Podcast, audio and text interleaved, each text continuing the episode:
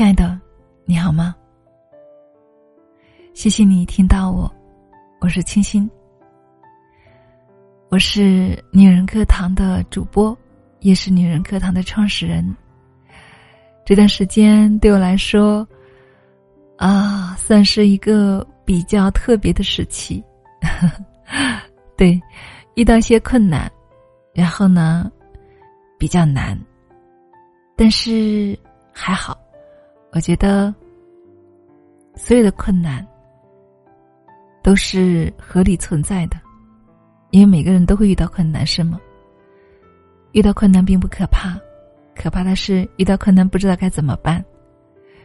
那么，我想，唯有去努力吧，去奋斗。所有的困难一定会过去的，是吗？亲爱的。你有遇到过困难的时候吗？当遇到困难的时候，你是怎么熬过去的呢？今天，我们就一起来分享这篇来自于老幺的文章。最难的时候，你是怎么熬过来的？一起来聆听。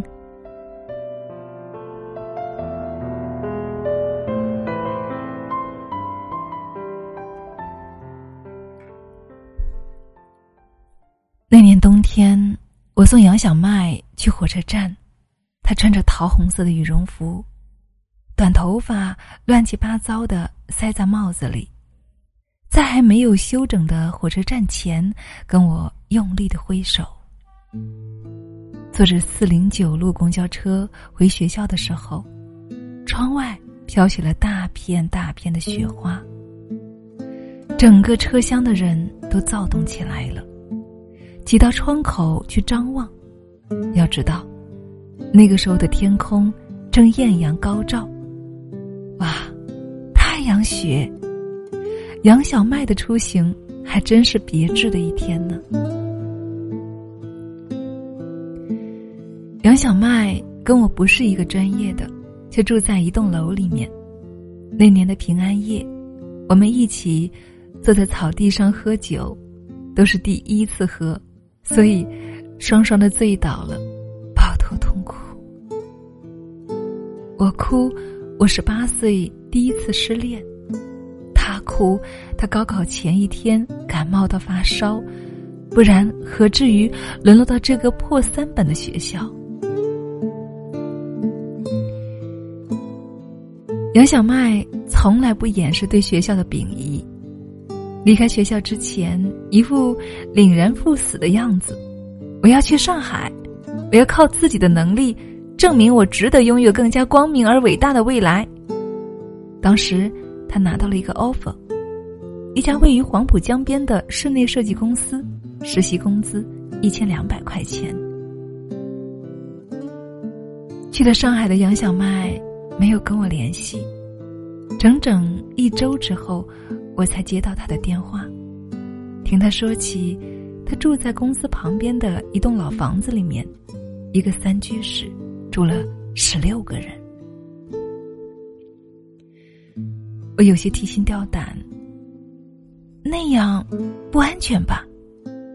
杨小麦无所谓的说：“便宜啊，一个月才两百块。”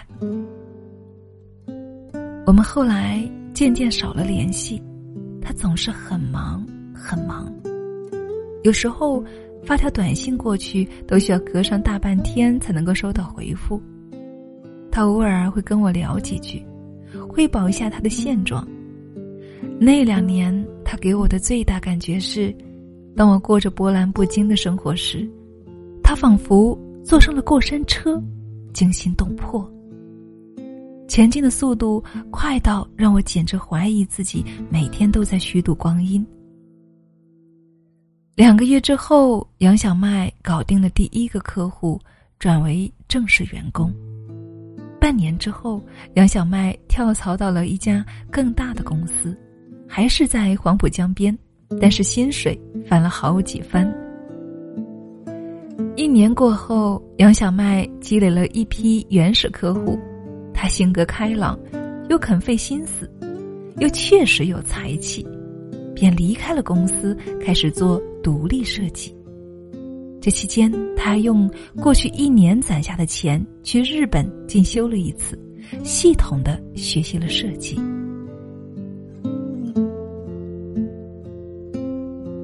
我大四毕业，毫无头绪的找工作，然后在老家开始做一份灰扑扑的办公室文员工作，每天打印复印各种文件。无聊的时候，花大把时间泡在网络的论坛上。而那时候的杨小麦已经找到了合伙人，开始经营自己的设计公司。他平时喜欢研究各种文艺。对配色和线条的领悟力极高，渐渐积累了一批有品质的客户，在圈子里面慢慢的崭露头角，颇受推崇。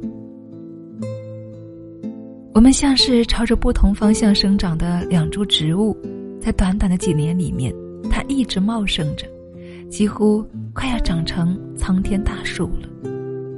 而我呢，却还是那株瘦弱的。小幼苗连枝丫都不知道往哪里去伸展。我给他写很长很长的邮件，诉说自己生活的种种不如意，没有办法适应这家小城市公司里面领导的任人唯亲和尖酸刻薄，跟身边的人也大都不亲近，觉得自己的工作没有意义。再加上频繁的被周围的亲友逼着去相亲，生活每天都过得诚惶诚恐，却根本积聚不起来任何改变的勇气。他劝我：“这么不开心，不如出去啊。”而我呢，却开始踌躇。外面生活压力那么大，我又不像你，有能够生存的技能。我能够做什么呢？他在一个深夜给我回电话，我以为他会安慰我，听我吐槽，给我建议，而他呢，却开始缓缓的跟我说起他刚到上海时候的种种艰难。我之前自己折腾画图纸，用的都是最初级的绘图软件。我刚到公司的时候才发现。别的设计师用的我都不会，于是每天下了班，我抱着教程视频一点一点从头开始学，往往到凌晨才一个人从办公室往家走。我接到的第一个订单，客户是个本地的娇小姐，特别特别难缠，经常大半夜就一个电话打过来说她有什么新想法，逼着我立马改图。可是等我改完发给他，他却睡着了。有什么不满意呢？就直接骂我，我还得低着头去跟他道歉。杨小麦的语气很平静，可我却听得出他几乎哽咽了。这些你从来都没有说过呀，他却笑了。这有什么好说的呢？你的生活再苦，别人也没有办法替你去分担呀。你想要的任何东西，也不会有人送到你手上，只能够自己咬着牙去赚呢，去拼呢。我可以打电话跟爸妈、跟朋友去叫苦叫累，可是，除非我放弃这条路，要不然呢，诉完了委屈之后，第二天还得爬起来去继续去客户那里挨骂呀。反复改方案呢？那你是怎么熬下去的呢？我问他道。怎么熬下去？每次我觉得自己快要撑不下去的时候，我就去黄浦江边看着东方明珠，然后想着：你看，这座城市的灯光这么美。就算拼尽全力，我也要留下来。你知道我租的房子，一直都在东方明珠附近，每天走路去上班，我都要特地绕到塔下去看一眼，然后在心里面默默跟自己说：“加油。”下了班的时候，我也要去看一眼，然后告诉自己，我又撑过去一天了。他最后跟我说的一句话是：“抱怨是解决不了问题的，躲在家里哭什么用都没有。”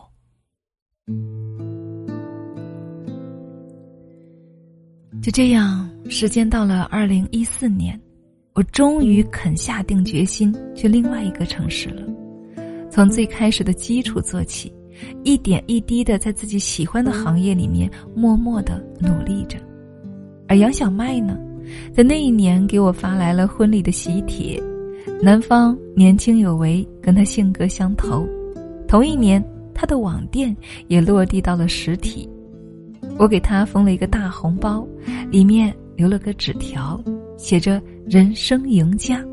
他吐槽我说：“在你眼中，嫁了人就是人生赢家吗？”我笑着说：“嫁了人不是啊，自己有事业才是。嫁了人呐，是锦上添花。”生了孩子之后。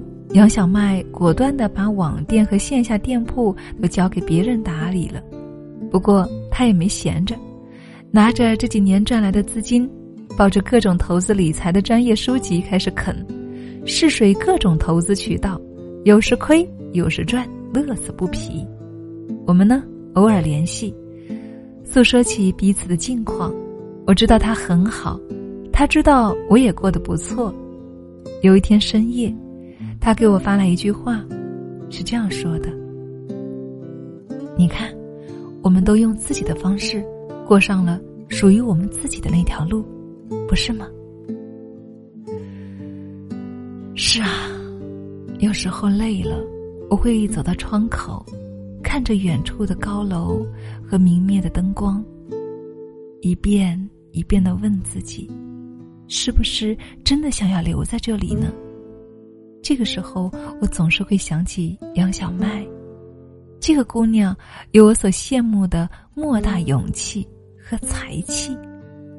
这些年，她一直走在我前面很远很远的地方，而我呢，终于不肯再停在原地彷徨和不安了，也开始迈开我笨拙缓慢的步伐。也许我永远都追不上她，但是。我多么庆幸！对我来说，除了北京每一个繁华的夜晚，我亲爱的杨小麦小姐也是让我能够坚持下去的一道光。也许我们的生活也跟那场雪一样吧，有艳阳高照，也有漫天寒意。但是庆幸的是，雪总有停的时候，而阳光总会出来。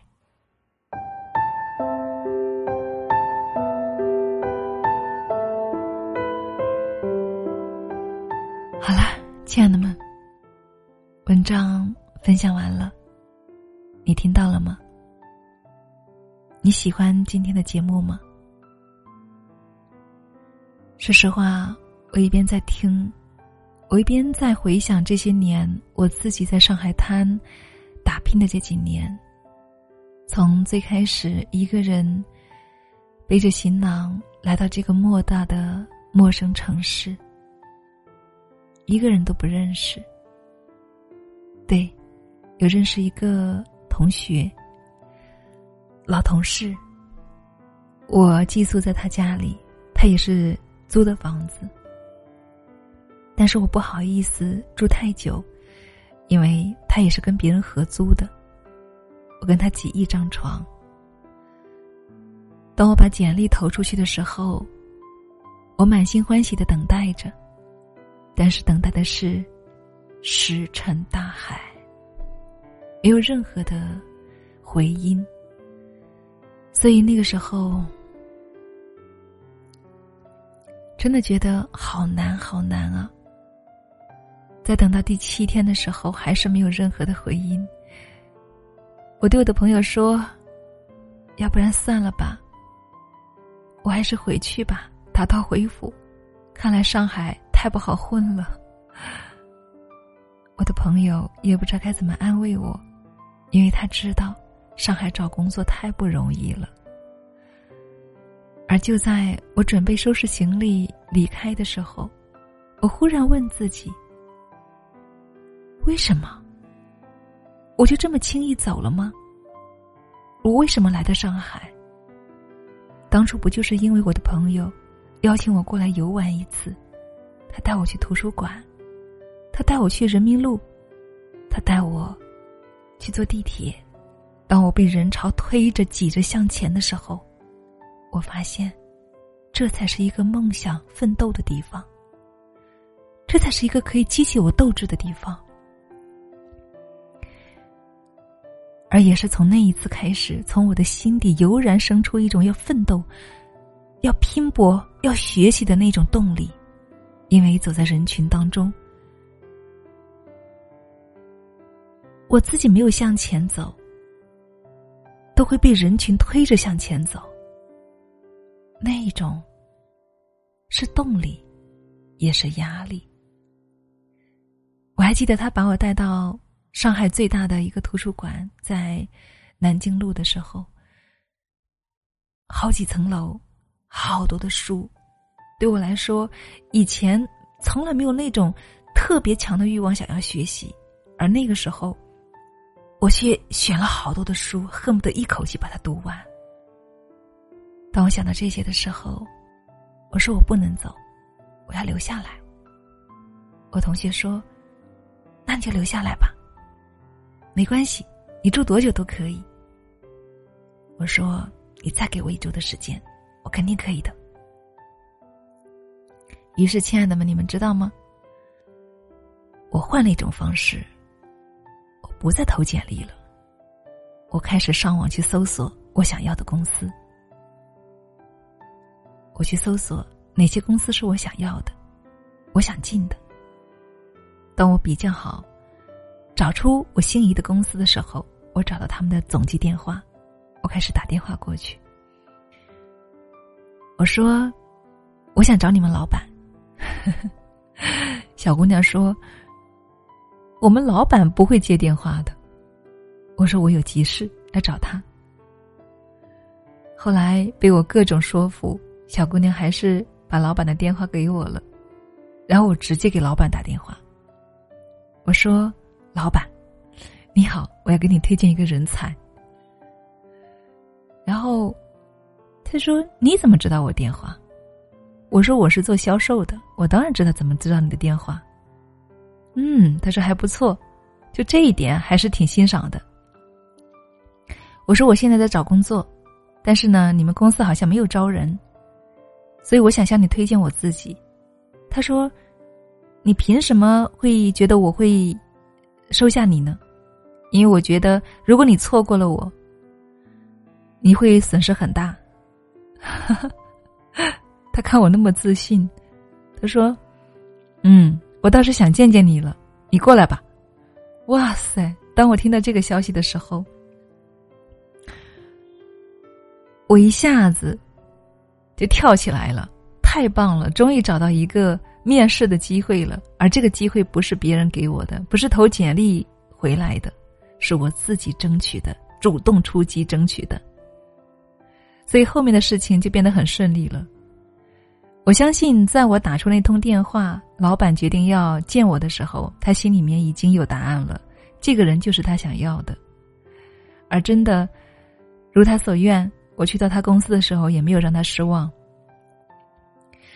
从我进去公司的第一天，啊，第一个月，对，第一个月我的业绩是零零蛋，因为那个时候我不熟悉，他有一点失望，但是他没有表现出来。他也给了我压力，他提醒了我一句话，他说：“公司不养人，你知道的。”我说：“我知道，如果我没有业绩，你不用给我发工资。”我就这么告诉他的。然后到第二个月，我就开始一冲为冠军，销售冠军。我像拼了命一样的天天工作，每天我第一个进公司。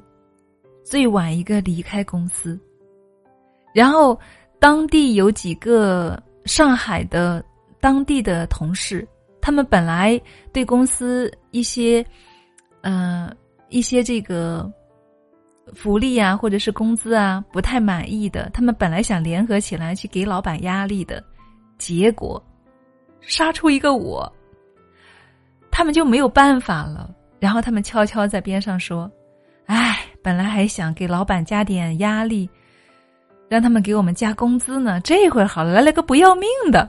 ”这话呢，还是一个同事来告诉我的。他说：“你不要那么拼呢，你你得罪人了，你知道吗？”我说：“我自己努力拼个命，也得罪人吗？我没有抢他们的单子，我的单子都是他们不要的，你知道吗？他们不要的，然后。”甩给我的，觉得那个没什么希望，然后甩给你吧。然后我顺便说一下，我为什么会选这个公司，选这个行业，就是活动策划行业，因为他们公司呢是做庆典的，做活动的，经常呢会有各类的活动需求，然后需要会议主持人呐、年会主持人呐，以及庆典主持人啊等等。而我学主播对吗？学主持人，我离他最近，所以我想离我的梦想更近一点，我才进了他们公司。啊，所以啊，我觉得任何的困难都不是问题，关键是看我们怎么去对待它。你有没有一颗心去战胜它？一切的一切都可以过去，但是这个过去有可能是平平的过去，没有任何的起色和改变。但是也可以很好的让它发生质的变化，而这一切的一切，就是靠我们自己，没有任何人可以帮到你。好啦，给大家分享文章，然后在最后呢，一不小心又勾起了我在上海最初来时候的一个回忆哈，所以非常开心跟大家分享，谢谢你们。谢谢你们聆听，感觉真好，有你们陪伴。好了，那今天的分享就是这样喽。我是清新，是与你一路成长的好闺蜜。这里是女人课堂，一个有一百万姐妹共同聚集的正能量的学习磁场。欢迎你。添加我们的微信公众号“女人课堂”，与我们在一起，学习更多，分享更多。当然，也可以加入我们的社群，跟姐妹们一起互相交流，互相见证我们的成长，好吗？好啦，祝你晚安，我们下期再见。